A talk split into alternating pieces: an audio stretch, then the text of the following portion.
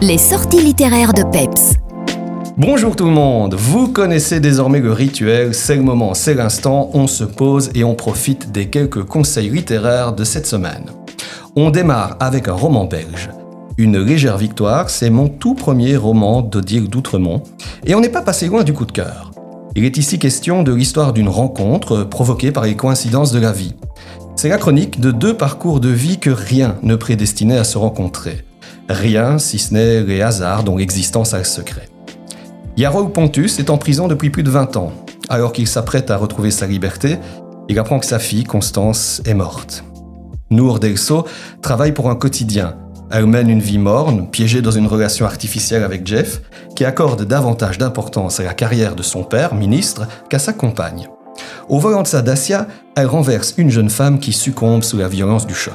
Et cette jeune femme, vous vous en doutez, c'est Constance. Ces deux trajectoires de vie, si diamétralement opposées, déraillent à la suite de ce tragique accident, chacune à leur façon. Pour Nour, une culpabilité dévorante. Pour Yarol, un espoir déchu. En point d'orgue, la rencontre de deux êtres brisés et une question en filigrane à quelle conclusion mènera cette confrontation? Odile d'Outremont maîtrise son intrigue et embarque le lecteur dans une histoire racontée avec panache. J'ai vraiment beaucoup aimé son style, vif, ciselé, élégant, sans jamais être pédant. Il y a une forme d'expressivité exactée et exaltante dans sa plume que j'ai savourée au fil des pages. Au final, si l'histoire reste un peu convenue et l'épilogue, bien que rondement mené, pas aussi intense que j'aurais espéré, Une légère victoire est un très bon roman que je ne peux que vous recommander. On change radicalement d'ambiance avec Pédale. Dans ce roman graphique autobiographique, Ludovic Pietu relate sa construction sexuelle de son enfance jusqu'à son coming out. Alors, qu'est-ce qui fait la spécificité de ce témoignage? Sans aucun doute sa banalité, d'une part. Ne cherchez pas de l'extravagance ou du traumatisme à outrance. Ludovic a finalement un parcours convenu, comme la plupart d'entre nous. Mais la force de ce récit, c'est aussi son regard bienveillant, positif, lumineux, qui ne cherche pas à se victimiser inutilement. Les choses sont ce qu'elles sont, et à partir de là, que peut-on en faire? C'est ça la question.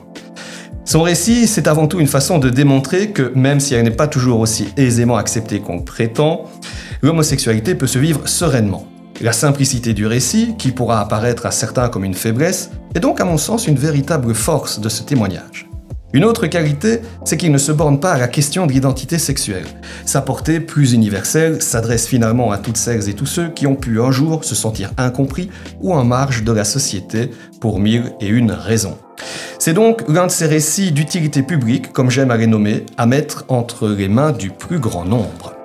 Voilà, merci d'avoir suivi la chronique de la semaine, à très vite et d'ici là, lisez bien.